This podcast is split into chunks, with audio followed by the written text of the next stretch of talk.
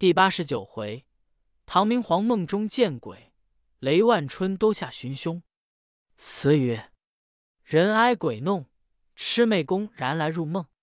女貌难行，而我相看前世身。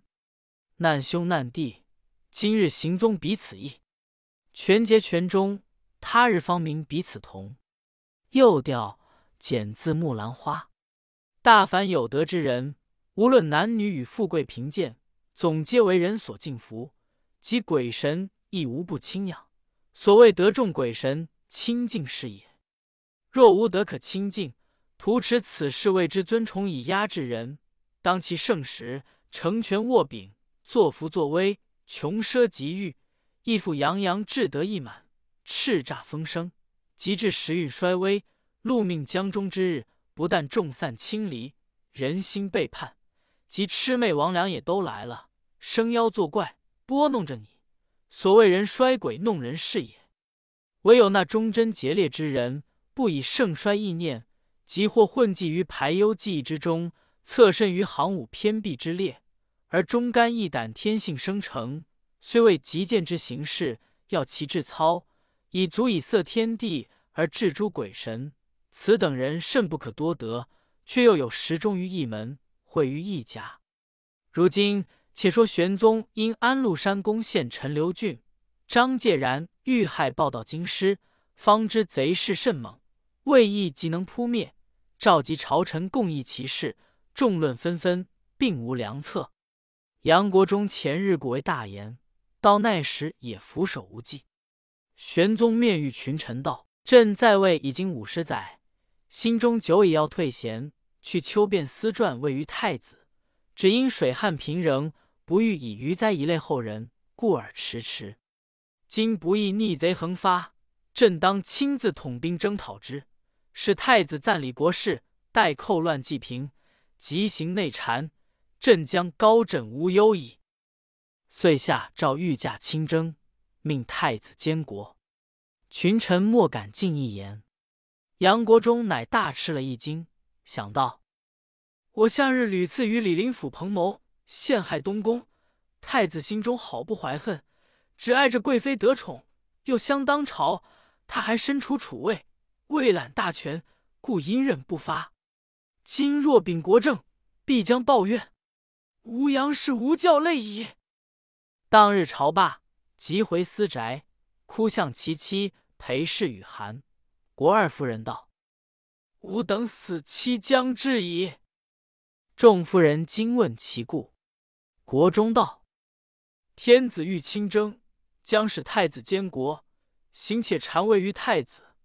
奈太子素恶于吾家，今一旦大权在手，我与姊妹都命在旦夕矣。如之奈何？”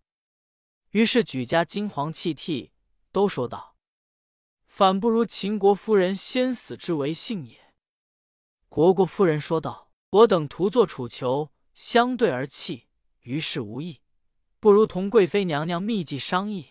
若能劝止亲征，则监国禅位之说自不行矣。国中说道：“此言极为有理，事不宜迟。凡两妹入宫继之。”两夫人即日命驾入宫，拖延奉候贵妃娘娘与杨妃相见，密启其事，告以国中之言。杨妃大惊道。此非可以从容缓言者，乃脱去耳，口衔黄土，匍匐至御前，叩头哀泣。玄宗惊讶，亲自扶起，问道：“妃子何故如此？”杨妃说道：“臣妾闻陛下将身亲临战阵，是谢万成之尊，以当一将之任，虽运筹如神，决胜无疑。然兵凶战危。”圣公轻视凶威之事，六宫嫔欲闻之，无不惊骇。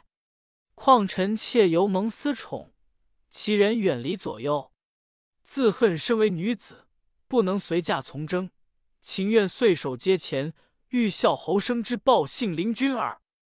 说罢，又扶得痛哭。玄宗大不胜情，命宫人掖之就坐，执手抚慰，说道：“朕之欲亲征。”元非得已之计，凯旋之日当亦不远。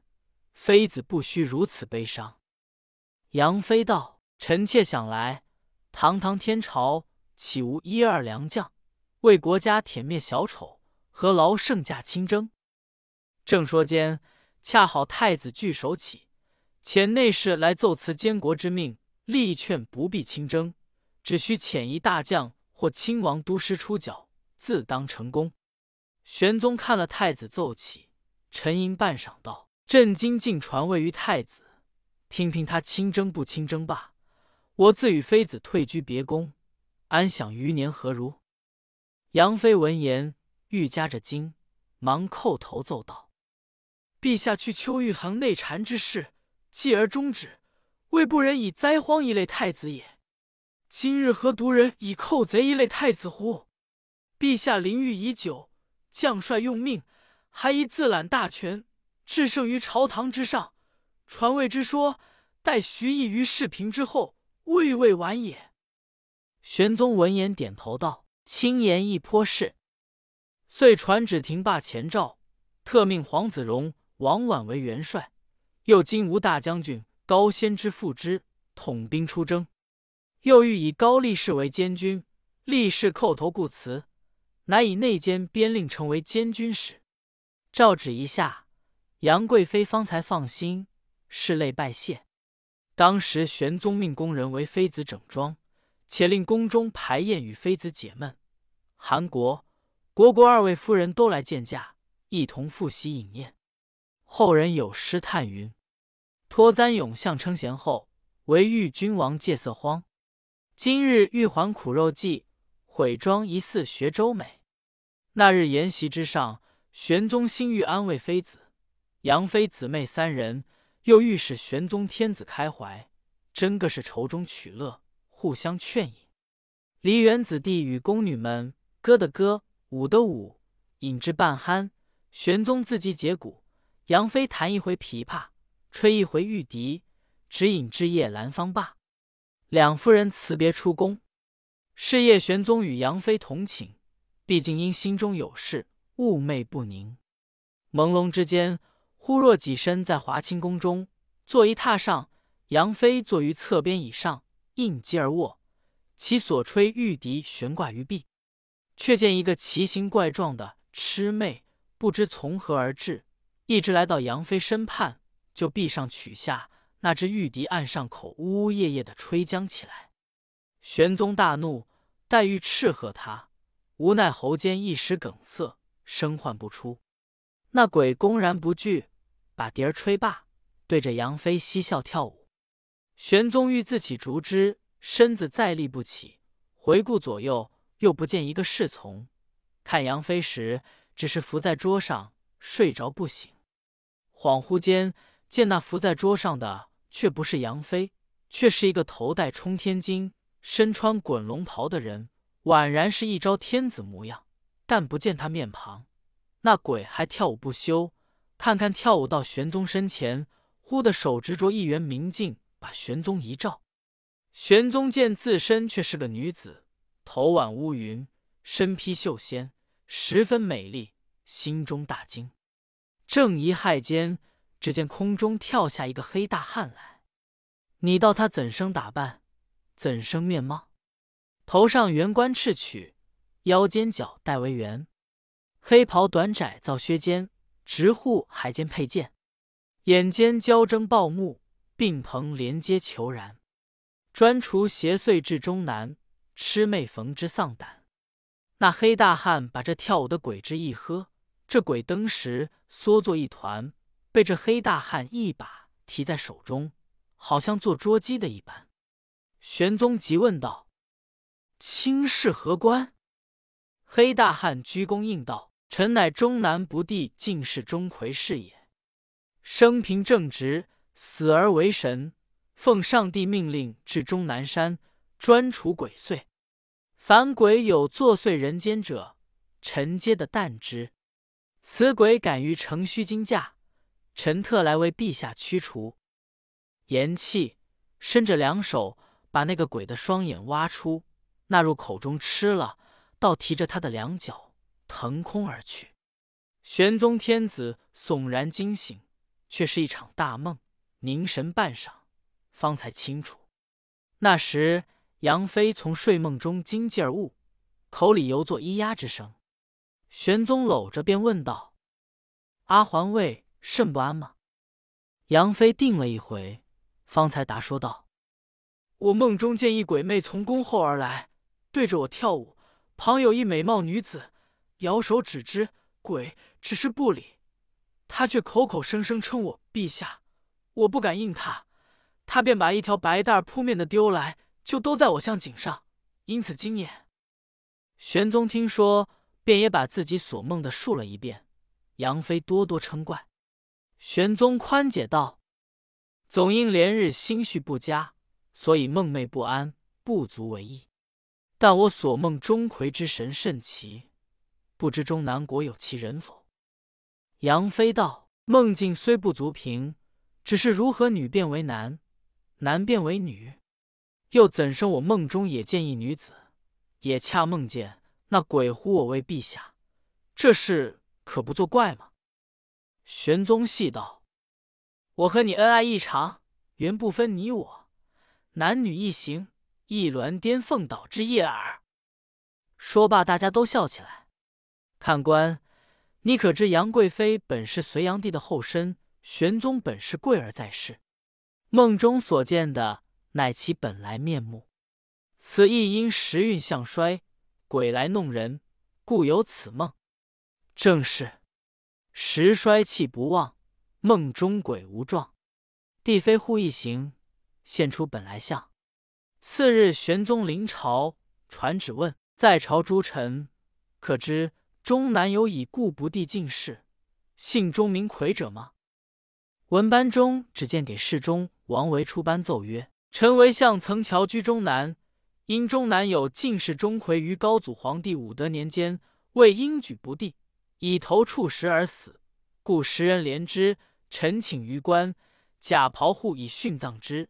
嗣后颇着灵异，至今中南人奉之如神明。”玄宗闻奏，一发惊异，遂宣召那最善图画的吴道子来，当面告以。梦中所见钟馗之形象，始画一图，传为真相。特追赐袍户，兼赐钟馗状元及第。又因杨妃梦鬼从宫后而来，遂命以钟馗之相永镇后宰门，如昔年太宗皇帝画尉迟敬德、秦叔宝之像于宫门的故事一样。至今人家后门上都贴钟馗画像，自此时也。又时人至今呼之为中状元，正是当年秦魏两将军曾为文皇辟邪仪，今日还看中状元，前门后互遥相对。玄宗因书钟馗之相，想起昔年太宗叔秦叔宝、尉迟敬德二人之相，喟然说道：“我梦中的鬼魅对钟馗治之，那天下的寇贼，未知何人可治？”得再有跟尉迟敬德、秦叔宝这般人才，与我国家扶危定乱。因忽然想着秦叔宝的玄孙秦国模、秦国珍兄弟二人，当年他兄弟曾上书谏我不宜过宠安禄山，即是好话。我那时不为不听他，反加废斥，由此思之，成为大错，还该复用他为是。遂以手敕狱中书省起复原任翰林承旨。秦国模、秦国珍仍以原官入朝供职。却说那秦氏兄弟两个人自遭废斥，即平居郊外，杜门不出。兼有朋友过访，或杯酒叙情，或吟诗遣信，绝口不谈及朝政。国珍有时思念起那当初吉庆芳所遇的美人，却怕哥哥嗔怪，只是不敢出诸口。也有时到那里经过，密为访问，并无消息。那美人也不知何故，竟不复来寻访。忽然一日，有一个通家旧朋友款门而来，姓南名纪云，排行第八，魏州人士。其为人慷慨有志节，精于骑射，勇略过人。他祖上也是个军官出身，与秦叔宝有交，因此他与国模兄弟是通家世交，投契之友。幼年间。也随着祖父来过两次，数年以来踪迹疏阔，那日忽轻装策马而来。秦氏兄弟十分欢喜，接着叙礼罢，各道寒暄。秦国母道：“南兄久不相晤，于兄弟时刻思念。今日顺风吹得到此。”南霁云说道：“小弟自祖父被弃，一身沦落布偶，无所依托，行踪迷定。前者弟闻贤昆仲高发，方为雀跃；遂又闻的仕途不利，暂时受屈。然直生者闻，天下不胜清养。今日小弟偶尔浪游来京。”得一块婿，实为心性。秦国谋道：“以兄之英勇才略，当必有愈合。但私事直到难容，宜乎所如不偶。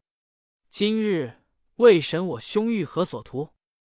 纪云道：“原任高要尉徐远，是弟父辈相知，其人深沉有志，节义自始。他有一妻，有是南阳人，姓张，名荀，博学多才，深通战阵之法。”开元中举进士，现为清河县尹，改调真元。许公欲使弟往投之，今闻其招官来京，故此特来访他。秦国真道：张、许二公是世间奇男子，余兄弟亦久闻其名。秦国谋道：吾闻张巡乃文武全才，更有一奇处，人不可及。任你千万人，一经他目。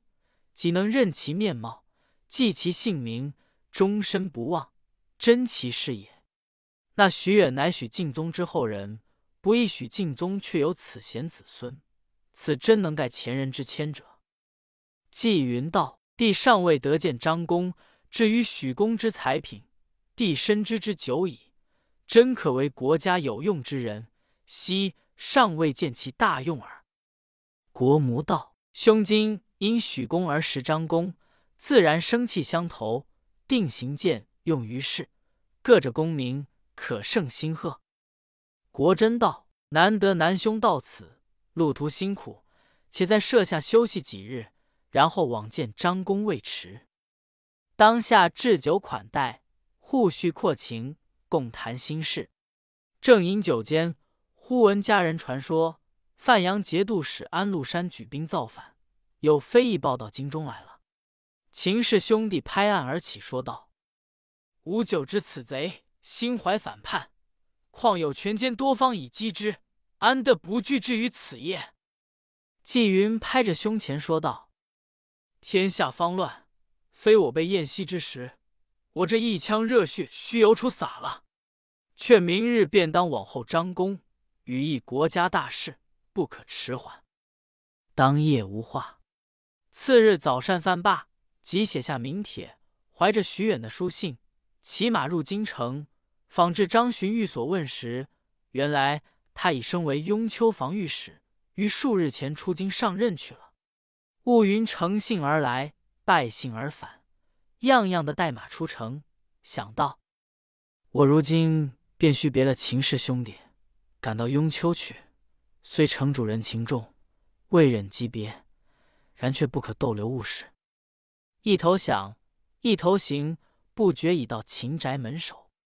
才待下马，只见一个汉子，头戴大帽，身穿短袍，侧着马攒行前来。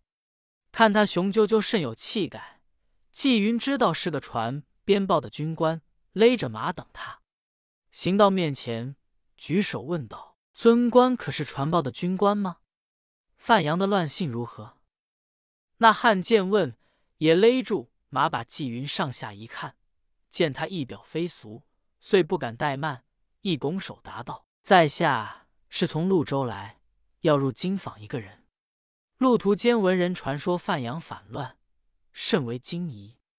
尊官从京中出来，必知确报，正欲动问。”纪云道：“在下也是来访友的，昨日才到，初闻乱信。”尚未知其详，如今因所访之有不遇，来此别了居亭主人，要往雍丘地方走走，不知这一路可好行礼？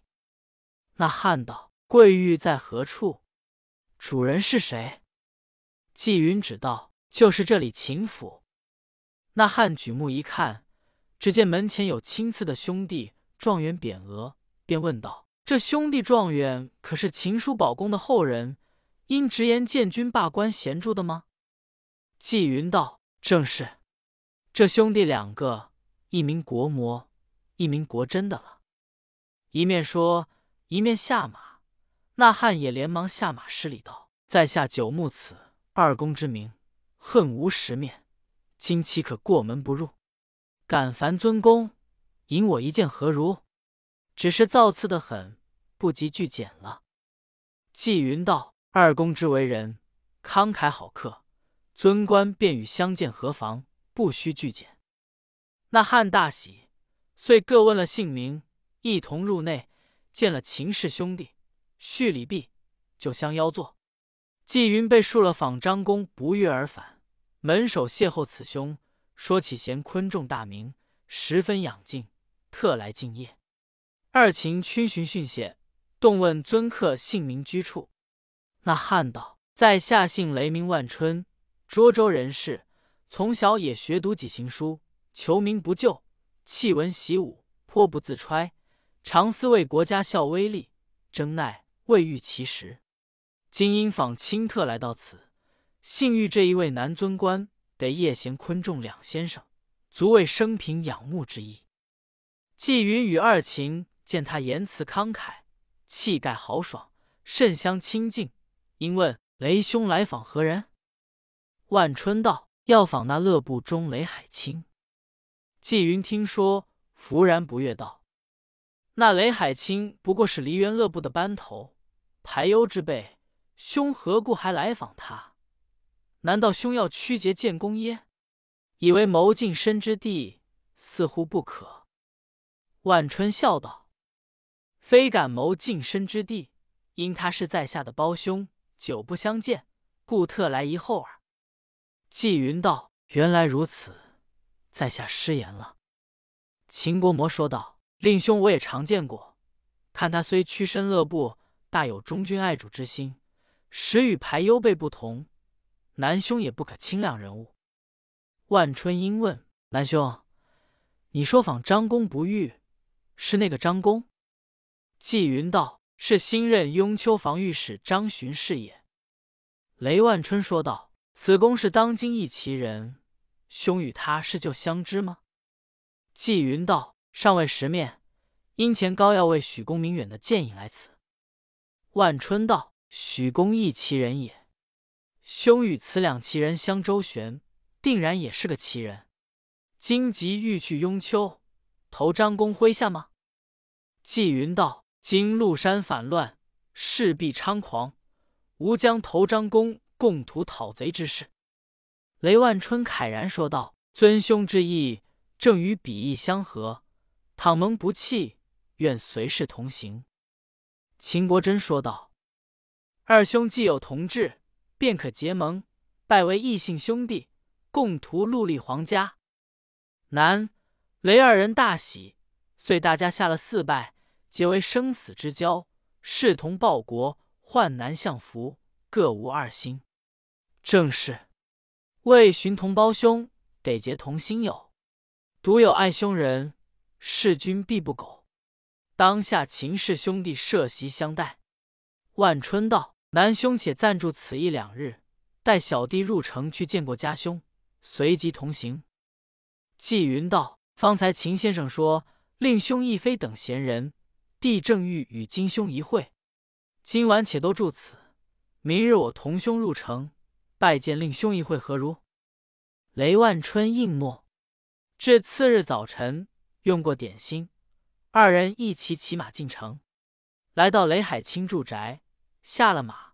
万春先入宅内拜见了哥哥，随同海清出来迎亚纪云到宅内叙礼而坐。